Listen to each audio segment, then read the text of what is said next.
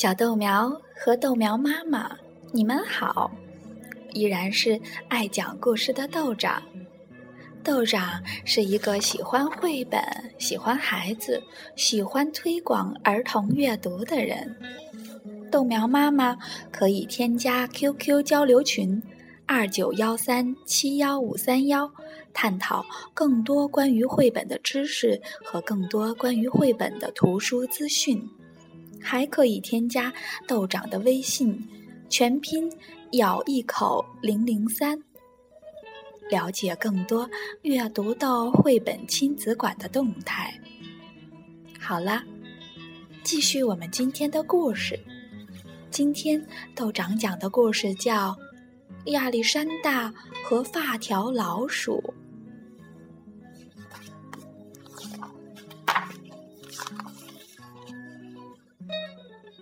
来人呀！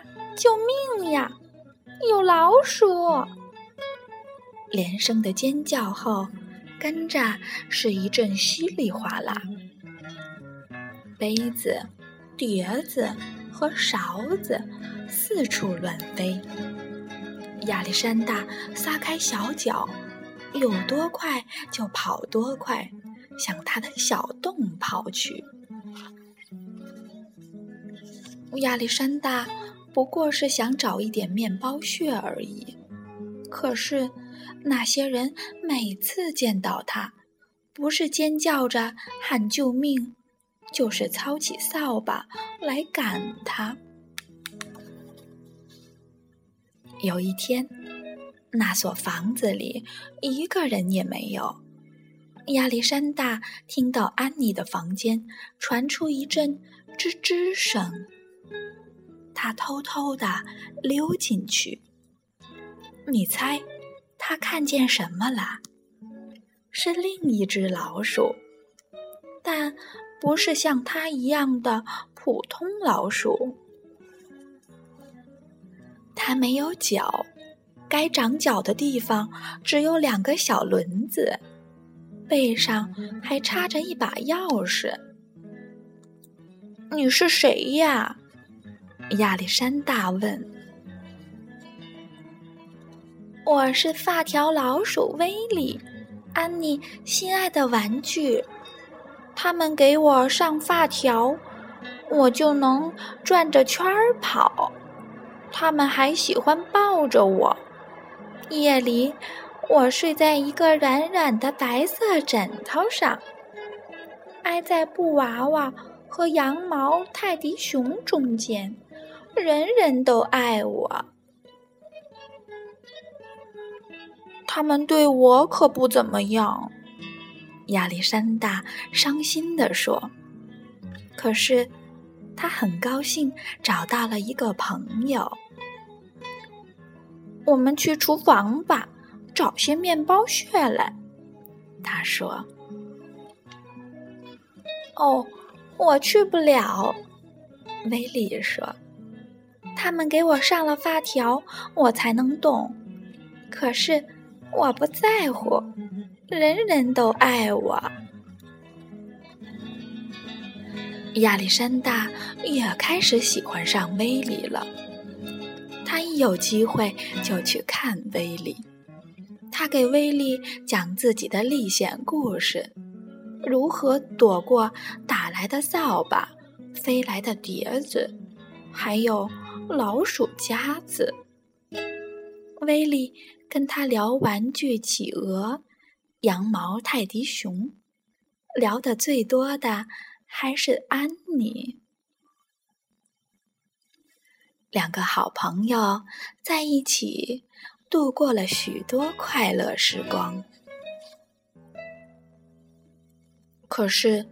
当亚历山大独自躲进他那黑暗的藏身处时，他一想起威利，就又羡慕又嫉妒。唉，他叹气道：“为什么我不能做一只发条老鼠呢？像威利那样，被人抱着，被人爱呢？”有一天，威利说起一个奇怪的故事。我听说呀，他神秘兮兮的低声说：“在花园里，就在鹅卵石小路的尽头，靠近黑莓丛的地方，住着一只魔法蜥蜴。”它能把一种动物变成另外一种动物，那就是说，亚历山大说，它能把我变成像你一样的发条老鼠了。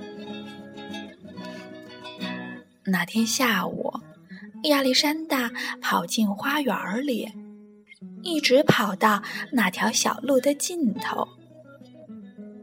蜥蜴。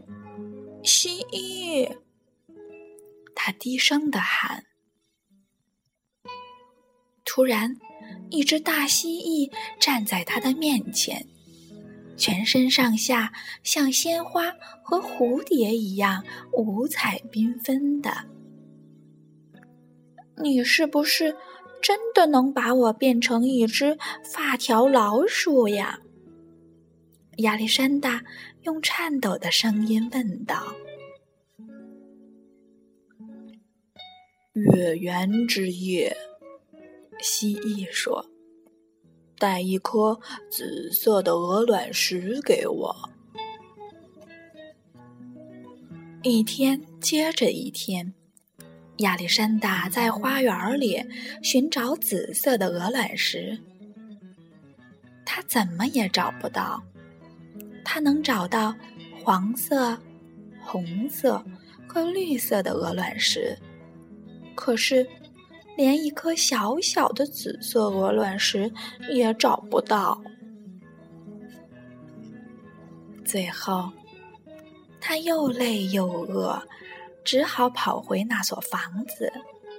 在储藏室的角落，他看见一个箱子，里面装满了旧玩具。在那儿，就在积木和破旧的布娃娃中间，还有威利。这是怎么回事儿？亚历山大惊讶地问。威利告诉他一个伤心的故事。原来，安妮过生日了，在生日晚会上，每个人都带来了一件礼物。第二天，威利叹气道：“有许多旧玩具就被丢弃到这个箱子里了，我们通通